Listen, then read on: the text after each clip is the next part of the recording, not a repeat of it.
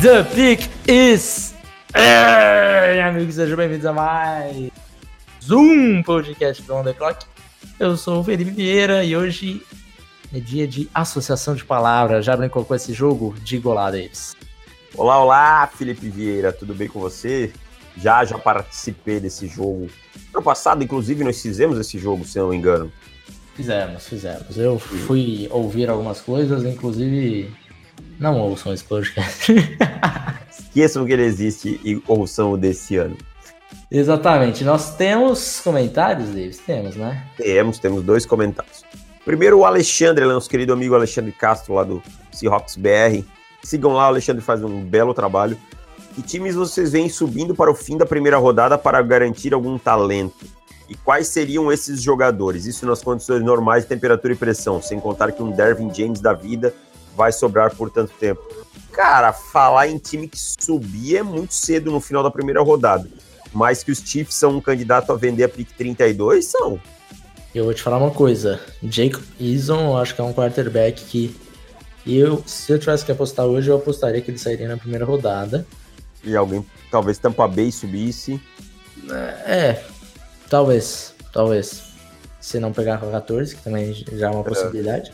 Uhum. É, mas enfim, qualquer outro time pode subir. E daí eu acho que passa muito pela posição, né, cara? Eu acho que offensive tackle e edge rusher são as posições que dá para imaginar é, a maior possibilidade de um trade up. Exatamente. No final da primeira rodada. Talvez aí um Clavon um Denver, um Denver, um, um Denver Broncos caçando um offensive tackle. Um, isso é, pode ser. Pode ser. Talvez, talvez seja por aí. Uh, e o Lucas Daros faz algumas perguntas, quatro perguntas na verdade. Fala pessoal, tem algumas dúvidas e queria tirar. O que valeria mais para Denver ter como QB reserva? Manter Brandon Allen, trazer um free agent como, Alto, como Dalton ou Mariota, ou trazer um jogador de fim de draft como Cole McDonald de Hawaii? Cara, particularmente eu prefiro um veterano como Mariota desde que não custe caro. Se for custar caro, eu preferiria manter o Brandon Allen, que durante dois ou três jogos ele quebra o galho. É, quarterback novato, assim, eu prefiro quando você tem um quarterback mais experiente na, como titular. Como o titular vai ser o Drew Locke, eu preferiria um jogador um pouquinho mais experiente para ser o reserva. Davis, deixa eu te falar uma coisa. Ah. Eu esqueci de ler as reviews. Tá, mas deixa aí que tem mais três perguntas aqui dele aqui. Então, manda lá. Mas são, acho que todas sobre. Não, você, você quer dar uma opinião sobre essa que eu falei do Denver ou não, não precisa? Eu acho que você tem mais, mais lastro para falar de Denver, então já está tudo bem. Tá. Bryce Hall poderia ser um bom encaixe na defesa de Denver? Se sim, ele sobraria na escolha de segunda rodada do time? Cara, esse sobraria na segunda rodada do time é tudo muito cedo, depende de como ele vai aparecer no combine e tal, e quem os times vão catar no free agents, quem vai sobrar. Mas eu acho que hoje o Bryce Hall é um jogador que sairia em segunda rodada. Não uhum. vejo ele hoje pulando para a primeira. E sim, ele seria um bom encaixe, porque ele é um jogador que atua bem em zona. É, o Vic Fendi usa muito essa defesa em zona. Então eu acho que ele seria um bom encaixe para Denver, sim. É um cara com um ball skills bom, é um cara com boa capacidade de cobrir o fundo do campo, é um cara inteligente, então acho que cairia sim. Terceira pergunta. Com a tendência de running backs com mais de 30 caírem rapidamente de, de rendimento e que o Mark Ingram dificilmente vai chegar saudável aos playoffs, como aconteceu nessa, como aconteceu nessa temporada, Jonathan Taylor poderia ser uma possibilidade para os Ravens no fim da primeira rodada? E até por questão de saúde, os times podem ter algum receio com o Taylor pela sobrecarga que ele teve em Wisconsin? Vai lá, vai você nessa.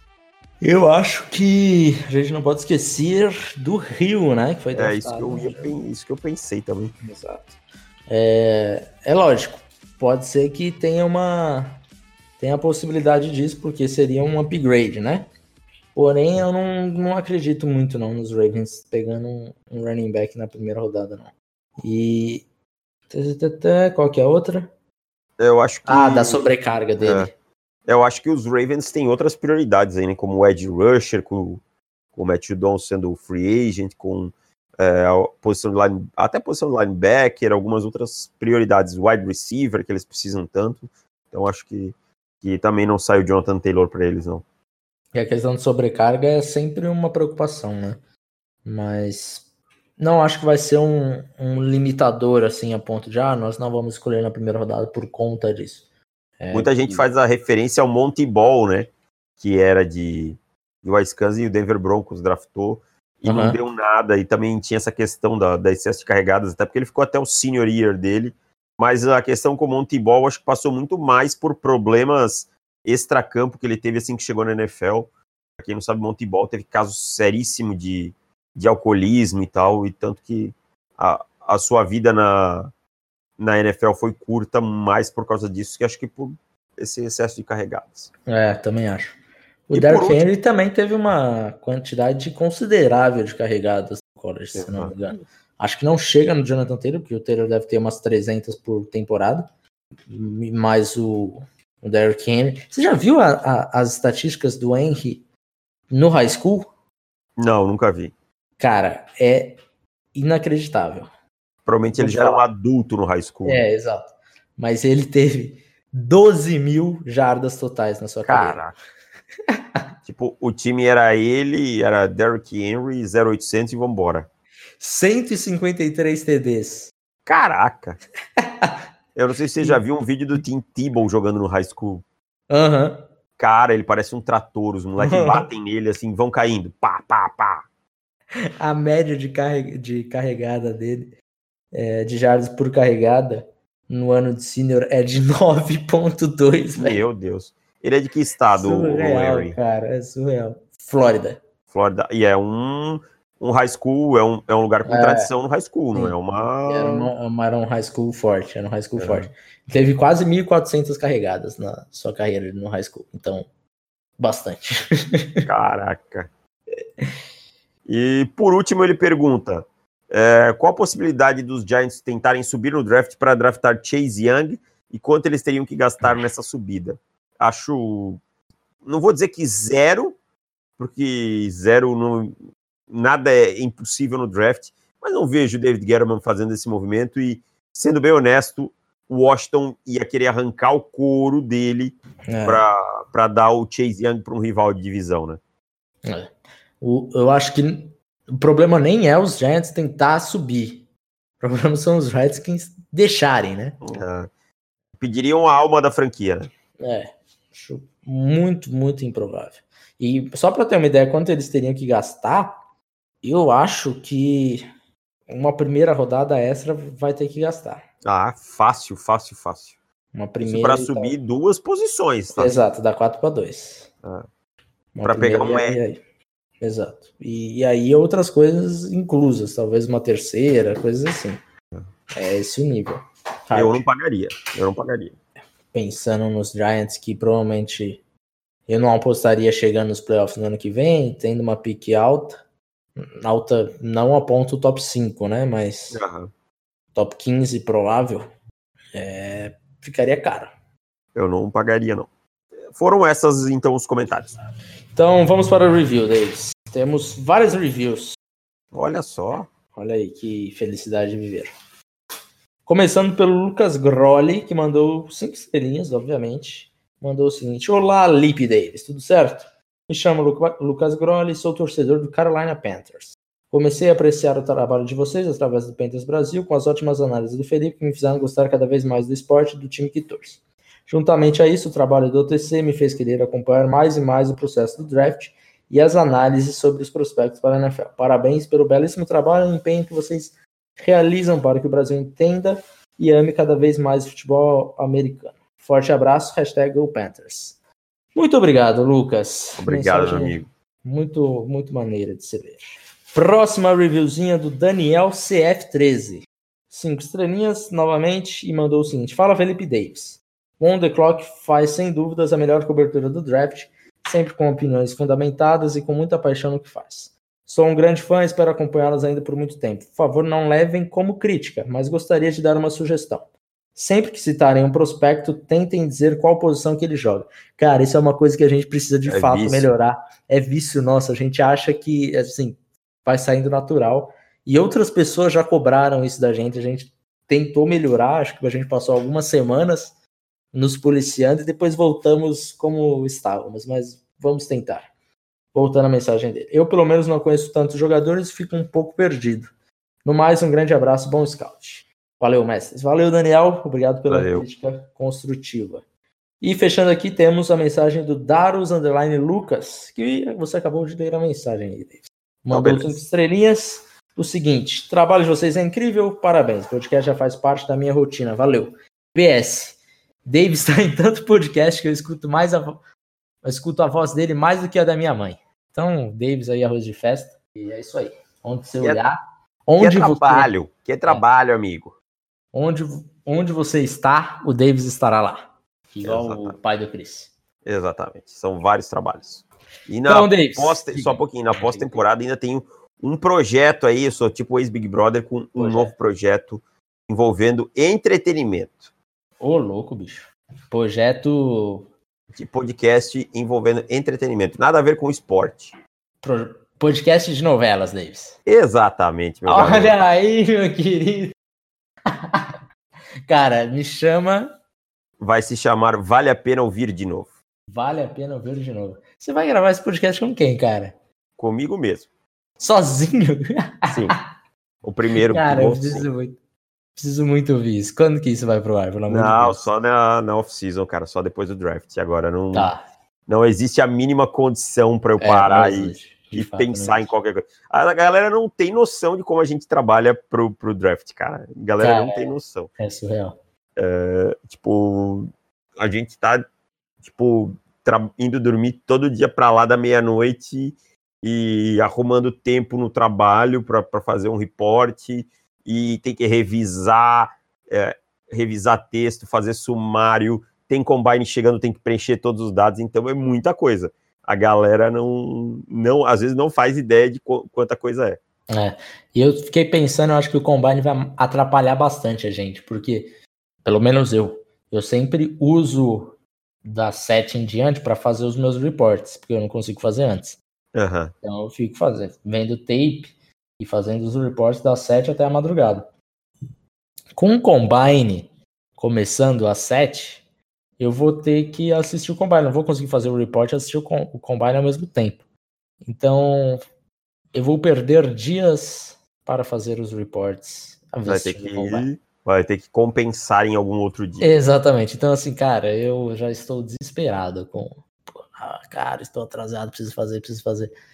É, cara, é a ansiedade batendo forte aqui. Mas no final tudo se resolverá. Isso aí. Davis, vamos fazer aquela brincadeira que a gente já fez no ano passado, que é o seguinte: a gente vai falar uma palavra ou um termo, e aliás, eu falo uma palavra, um termo, e você responde o que veio na sua cabeça. Ok. E a gente vai trocando isso, tá? E pode ser qualquer coisa, pode ser uma palavra, pode ser um jogador, uma posição, pode ser um time, enfim, fique à vontade, tá? Ok. Você quer começar ou eu começo? Começa você. É, vou começar com a palavra sleeper.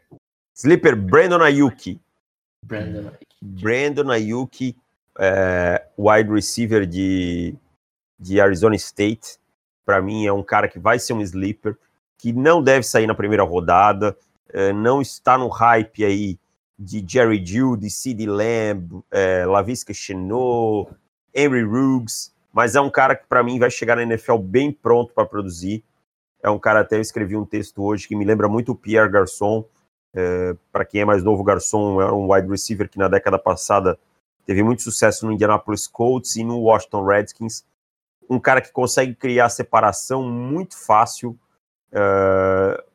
Um cara que tem boas mãos, tem muita velocidade em profundidade e produz muito depois da recepção.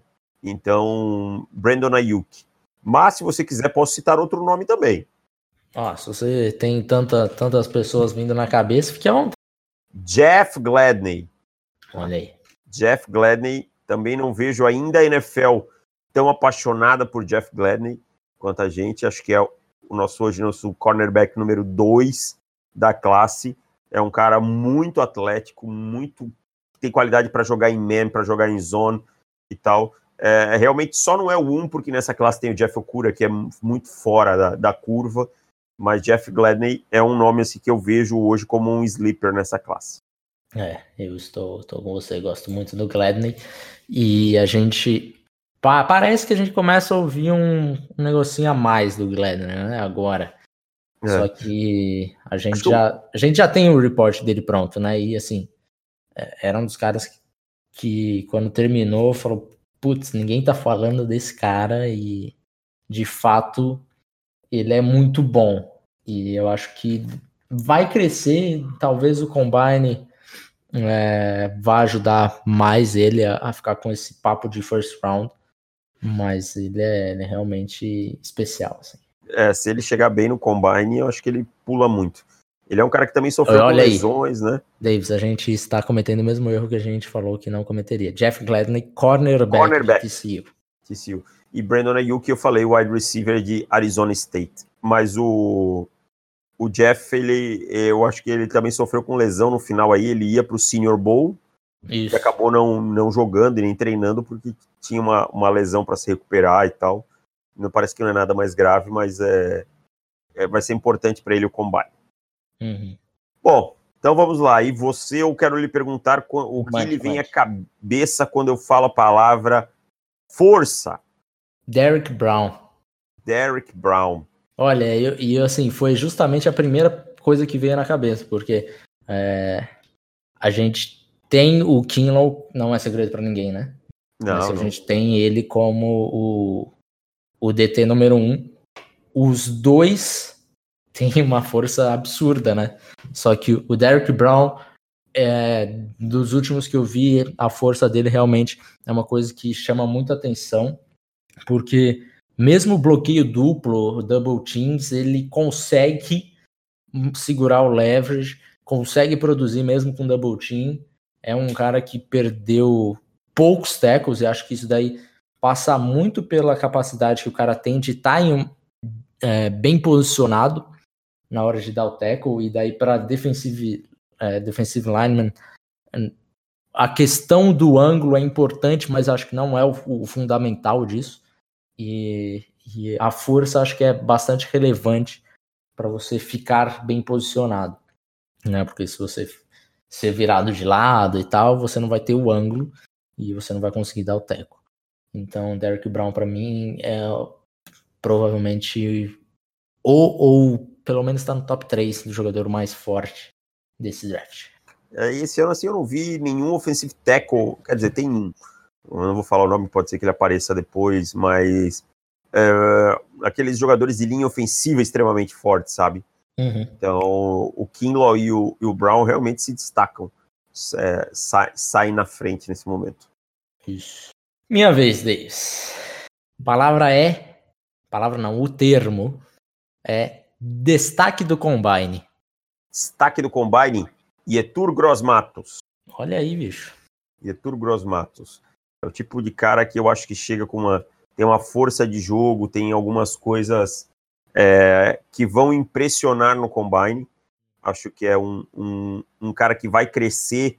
Eu não gosto tanto, acho que você gosta até um pouco mais que eu, mas é um cara que a, a, o atleticismo dele encanta as pessoas desde o início da carreira dele no, na, na, em Penn State. E eu acho que o combine é, vai maximizar isso aí. É um cara de 6'5", é, 264 libras, né, 120 quilos, mas que tem uma boa mobilidade, uma boa explosão. É, eu acho que tem tudo para ter um grande combine e eu acho que é um cara que vem para ser um, um, um, um dos caras assim que vai crescer por ele. É, ele é um cara que parece que foi construído num laboratório para Ed Rusher, né? É, de a altura dele, é... é... a altura é próxima do ideal, o peso idem, e é um cara que tem demonstra bastante mobilidade, é forte, braços muito longos, então tudo que você espera atleticamente de um, de um edge rusher, o Gross Matos é, consegue te entregar, assim. Talvez alguma coisa, acho que a força talvez seja o que deixa um pouquinho mais a desejar nesse quesito, mas são todos que, que batem a, a, a meta, né? De alguns, obviamente, superam. Vou mandar a minha. Vou lançar a minha braba. Lança aí. Footwork. Mas não era eu que tinha que perguntar agora? Ah, é, eu acabei de perguntar, Davis. Estou confuso. Então lance a braba. Uh, então vamos lá. Velocidade. Henry Ruggs. Henry Ruggs. É, isso daí ficou fácil. Assim. Vou lhe dizer que estou dizer com um pressentimento. Duas, duas, ah, diga Henry Ruggs não será o jogador mais rápido do Combine. Cara, eu ia falar, eu ia não sei qual que vai ser o seu, né? Quem você, quem você acha que é o, o mais rápido? Mas Jerry Judy. Jerry Judy mais rápido que o Ruggs? Vai bater o Henry Ruggs. Rapaz, eu não sei se eu concordo com isso, não. Não, não, eu, eu, é um pressentimento, não tem fundamento uhum. científico. Justo. Tá. Não tem fundamento científico. Claro que e... se eu pegar o tape dos dois, o Ruggs é mais rápido. Mas eu estou com o pressentimento que Jerry Judy vai bater esse tempo.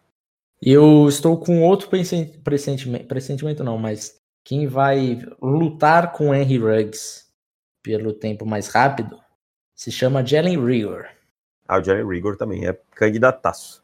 É. E, e, eu acho que o combine do Rigor será melhor do que o do Ruggs, de forma geral, geral. né? Como uhum. atleta, eu acho que ele é um atleta melhor, é. isso eu concordo é, com você. isso, também acho. E, e, ele é um cara que eu, eu, eu lancei o destaque do combine, eu, eu anotei de todos aqui, né? Qual seria a minha resposta? A minha resposta para o destaque do combine seria justamente o Jalen Rigor. É um cara ah. que, atleticamente falando, ele é muito diferenciado, a velocidade dele é surreal, o, a mudança de direção, a agilidade dele também são excelentes. Então é um cara que vai brigar com o Ruggs, mas o Ruggs é o, é o primeiro que vem na cabeça, né? Porque você fala velocidade, é, é um cara que todo, qualquer momento do draft, todo o processo do draft, quando falou quem é a arma, a, a maior ameaça vertical desse draft, Henry Ruggs, Henry Ruggs, Henry Ruggs eu lancei o, o post do Ruggs e daí ficou meio um negócio assim de é, do Ruggs não ser lá um top 15 e, e, talvez vocês tenham uma surpresa, né, pela posição do Rigor com o Ruggs, por exemplo. Ó, oh, spoiler. Mas é não não fiquem. O Jalen Rigor é muito bom e precisa de mais amor. E o, Aaron Ruggs também é muito bom, tá? Não é porque ele não é top 15 que quer dizer que ele não é ótimo. Sim. É, e aí, cara, e ainda tem o Lavisca Chenot, né? Que Exatamente. Cara, que, que tá sendo menos falado, até porque tá voltando de lesão e tal. Mas é um uhum. cara muito bom. Então, assim, essa classe de, de wide receivers é muito, muito acima da média dos últimos anos. Assim. Comparado, uhum, por exemplo, sim. com a primeira classe que a gente teve, que foi aquela do Calvin Ridley, DJ Moore. Mas é. se você for pegar a profundidade, essa classe é muito melhor. Ah, não, sem dúvida. Sem dúvida. Uh, minha vez agora, né? Agora Exato. Tá. Então é footwork, você teve tempo. Não, vou, vou mudar, porque. Não, já agora já tô com ela aqui na, no gatinho. É, então, então diga, diga, diga. Jeffrey Okura. Porque hum. quando se fala em footwork, você está falando de trabalho de pés. Estou certo? Exato. Independente de, de posição. Jeffrey é, Okura é quem me vem na, na cabeça. Acho que o trabalho de pés do Jeffrey Okura é uma coisa, ah, assim, muito refinado, é. tá, tá muito avançado para um jogador de college. É, dificilmente você vê ele dando passos extras ou passos mal coordenados. Porque eu falo que tem jogador que começa a fazer o trabalho de pés no o cornerback, tá? E aí ele começa a dar um passo para trás, aí o pé vai mais para fora, mais para dentro e vai cada vez perdendo tempo. E quando hum. muda de direção, tem jogador que simplesmente não consegue acertar a passada. Tá? Não consegue mais acertar a passada, o trabalho de pé fica todo desengonçado, é, o quadril se levanta, fica, fica, fica bem complicado. E o Jeff Okura faz isso tudo muito bem. Então, o primeiro nome quando se fala em footwork, em trabalho de pés que me vem na cabeça é o Jeff Okura.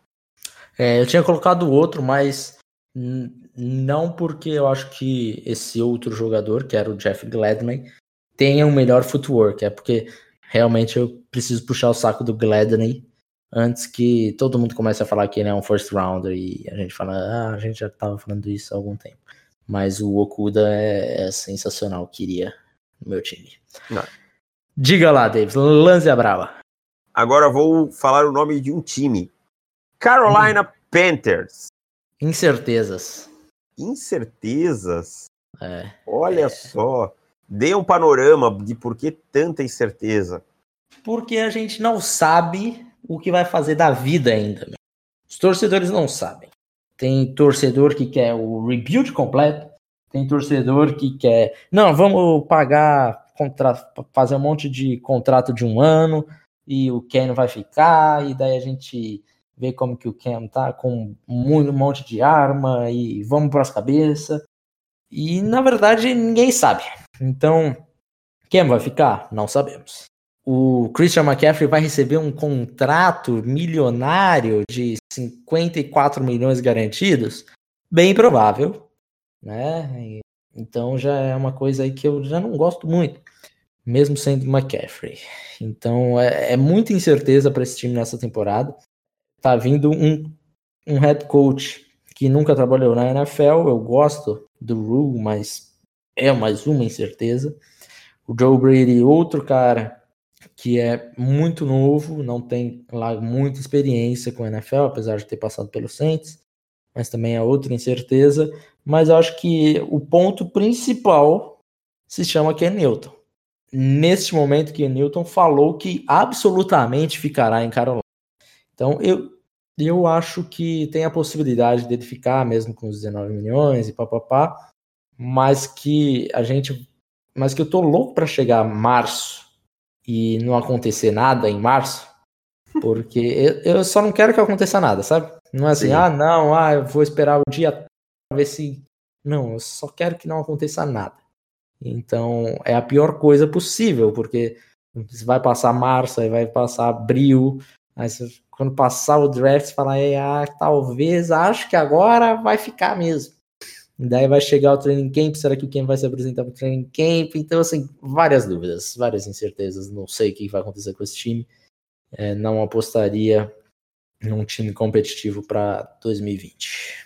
Uh, então tá. Lance a sua mais uma braba aí. Um jogador, Davis. Jerry Judy.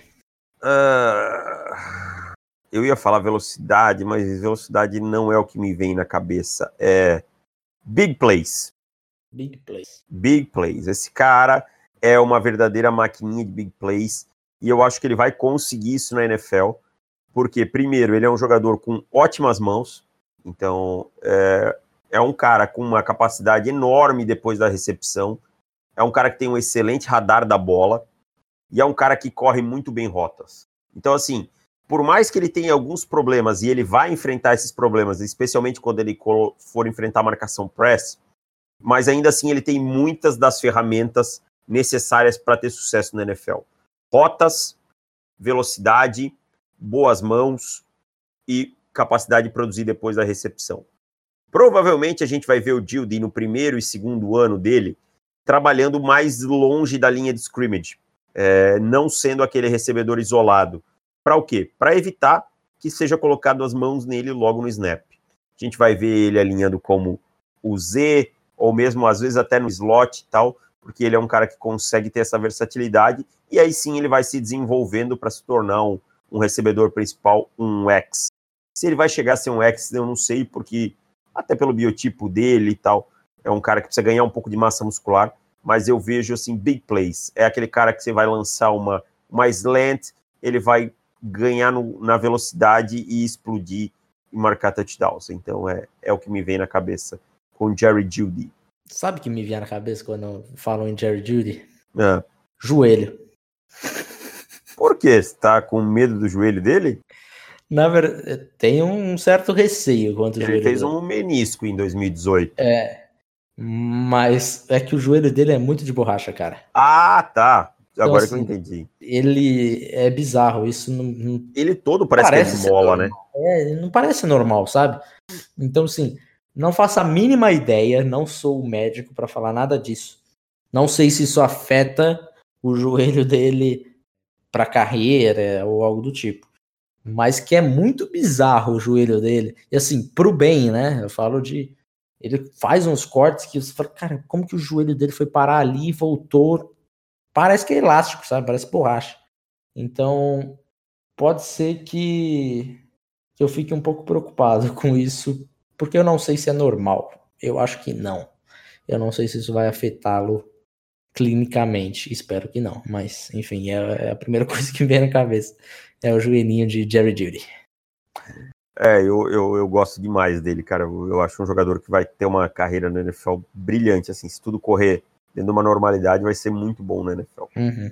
Agora eu vou te fazer, é quase uma sentença que eu vou te perguntar. Uhum. Running back que mais vai brilhar na sua primeira temporada? É difícil falar isso sem saber para onde que ele vai. Sim, mas um pressentimento e um cara que você olha e diz assim: ah, esse cara eu acho que vai brilhar de cara. Eu não queria falar o óbvio, que o óbvio para mim é Jonathan Taylor, mas eu acho que eu vou falar Jonathan Taylor mesmo porque quero acertar. É um cara que ele chega preparado para a NFL, é muito bom no quebrando tecos, é um cara muito físico, é um cara que se provou no jogo aéreo nessa temporada, que era o único ponto que eu via de gente reclamando dele antes dele entrar como um prospecto de fato. E ele se provou que consegue correr boas rotas e que tem boas mãos, apesar de não achar excelentes as mãos de Jonathan Taylor, mas acho que são boas o suficiente. E eu acho que ele vai conseguir produzir porque é um cara que corre físico, é um cara que vai contribuir no jogo aéreo, é um cara que protege bem para o passe então, deve, deve chegar já como running back um titular. E daí é só colocar ele em campo que é sucesso. Exatamente. Mas eu pensei em outro nome, cara. Me diga qual outro nome. J.K. Dobbins. É um bom nome também.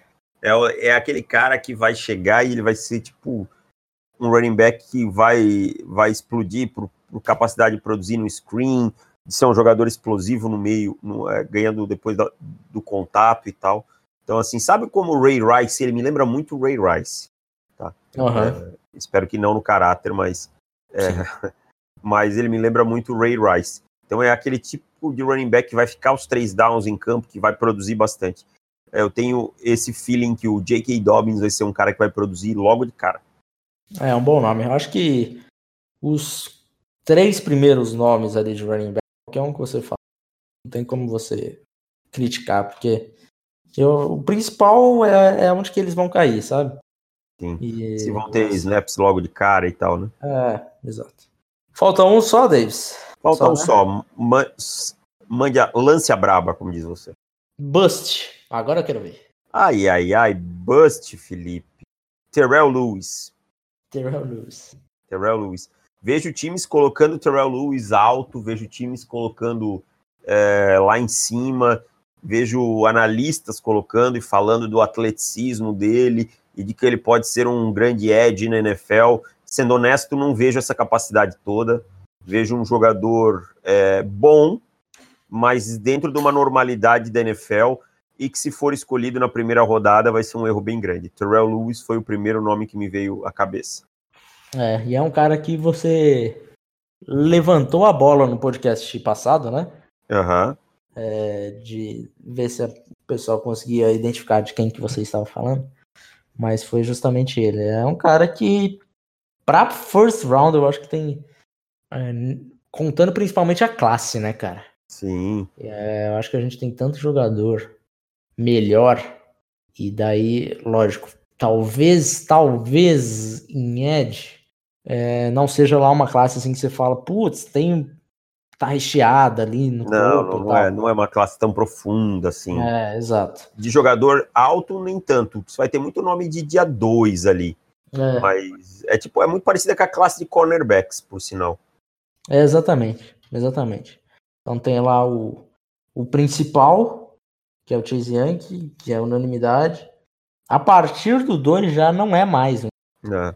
Tem gente que gosta muito do Chason, tem gente que gosta muito do Epenesa. Outros do Weaver. Eu acho que não foge desses três. É. O Edge 2. É. Mas é de fato assim, já não já não tem unanimidade nenhuma. E quem gosta do, do, do talvez não goste tanto do Epeneza e acha que o cara é para final de primeira ou Curtis Weaver. Ó, o Bruno Virgílio, por exemplo, é um cara que não gosta do Chason. É. é. não, não se agrada, mas ele gosta muito do Epeneza. Sim. Ele acha o Epeneza um bom jogador. Então é, é por aí mesmo que, que passa a, a galera a galera essas discrepâncias assim. Então não, é. não tem unanimidade. Só é. não dá é para não falar no, no Chase Young como um, que aí é loucura. Exatamente. Vou lançar a última então, Felipe. Lance. Quero ver se você é, é um homem mutável ou se você é um homem teimoso. Justin Herbert. Evolução. Pera, ah, pera, pera, pera, pera, pera. É, metamorfose ambulante. Ah, grande Raulzito citado. Exato. Eu acho que assim, o, o Herbert, ele teve um processo que assim, ele começou mal, começou não, começou bem, passou a temporada sendo bastante questionado, teve alguns momentos que mostrou, a, olha, eu sou tal e vamos, aí voltou para aquela coisa de sempre, que você fala, oh meu Deus, esse Justin Herbert, que medo desse cara virar um bust. Aí chega o Senior Bowl e ele novamente se transforma num bom prospecto, mostra coisas interessantes no Senior Bowl, tem entrevistas muito boas no Senior Bowl e com os times e com a mídia. Então eu acho que ele até o, o, o processo ele não vai não vai mudar muito porque eu acho que agora ele está garantido como uma pick 10. É, mas eu acho que ainda pode ser que tenha algumas coisas, principalmente no Combine, que você sabe que Combine a galera cria umas coisas muito do nada. Ai, a bola dele foi excepcional, Nossa, então aqueles... ele tem que ficar na, no top 3. Aquele espaço de Combine é a coisa que eu mais detesto ficar assistindo. Eu também. Ah. Mas enfim, você sabe que tem gente que adora e tem a galera que medir com a arminha lá para ver a velocidade do, do lançamento. Aí vai falar, ah, não passa, não chegou nas 55 milhas por hora, então quer dizer que ele não é tão bom assim. Ai, ai. Mas enfim, é, eu acho que ainda haverá uma transformação de Justin Herbert, mas ele passou por muitas, né, durante a temporada. Eu acho que pelo menos a forma final a fase final dele é, é um Super Saiyajin 3, assim. Eu acho que a gente tira duas coisas. Primeiro, uma certa resiliência mental importante, porque tem quarterback que a gente já viu no período de college que quando cai não consegue voltar, né, e ele conseguiu. E uhum. outra coisa é que foi bom para ele sair do casulo, sair de Oregon é. e aparecer para o mundo e tal. Esse sabe... era o meu, meu principal medo, assim, com ele, sabe? De ficar meio enclausurado assim e não se sentir bem com um uhum. novo time, com um vestiário que ele vai entrar para liderar o time sendo novato, porque é isso que acontece com o quarterback draftado na primeira rodada. E eu fiquei, eu ficava com um certo receio, né, de acontecer o que aconteceu com o Mariota, por exemplo. Exatamente. Mas eu acho que pelo menos no Senior Bowl ele mostrou que é capaz de, de liderar veteranos. Exatamente. E eu acho que, assim, é, às vezes é, mais, é melhor pro cara. A gente não sabe como é que era o ambiente em Oregon, como é que era o programa, como é que o programa é direcionado. Então, ele mostrou que fora ele consegue talvez até render melhor. Então, eu fiquei feliz pelo fim da temporada dele, porque, cara, o Justin Herbert, assim, as pessoas, ah, porque você gosta. Eu gosto realmente, mas gosto porque eu vejo talento. Acho um jogador muito talentoso, com muitas ferramentas para ter uma carreira na NFL e seria um pecado se perder por, por questões mentais, esse tipo de coisa. Exato. Fechamos, Davis? Fechamos. Quanto tempo Sim. de gravação hoje? 41 minutos. Olha só, estamos é, nos tornando mais sucintos, diríamos. Eu acho que a, que a gente teve menos comentários hoje, por isso que a gente conseguiu. Acho Exatamente. que nem é mérito nosso. Exatamente. Mas conseguimos. Mas é para comentar, galera, não é para não comentar, pode comentar. Exato, exato. Porque assim, a gente tem a, a ideia de gravar o podcast dentro de uns 25, 30 minutos. É o tema. E daí, se tiver comentários, 30 minutos de comentários, a gente grava o resto em 30 minutos. E ficou uma hora, mas daí vai dos comentários, só mandar. E, gente... Pode ir lá e comentar também o post que eu lancei hoje com algumas comparações aí e tal, que eu já vi que teve gente que deu umas espetadas e tal por aí, mas é, é pra, é, não é para ser polêmico, é porque é o que eu acho mesmo. Uhum. Tinha que ser, né? Porque mandou uma, umas comparações interessantes. As, leiam, leiam esse post que tá legal. É isso aí. Fechamos, Davis. Um abraço, dá um beijo nas crianças e tchau. Valeu, tchau. Na verdade, ninguém alfinetou nada, é só. É, lógico.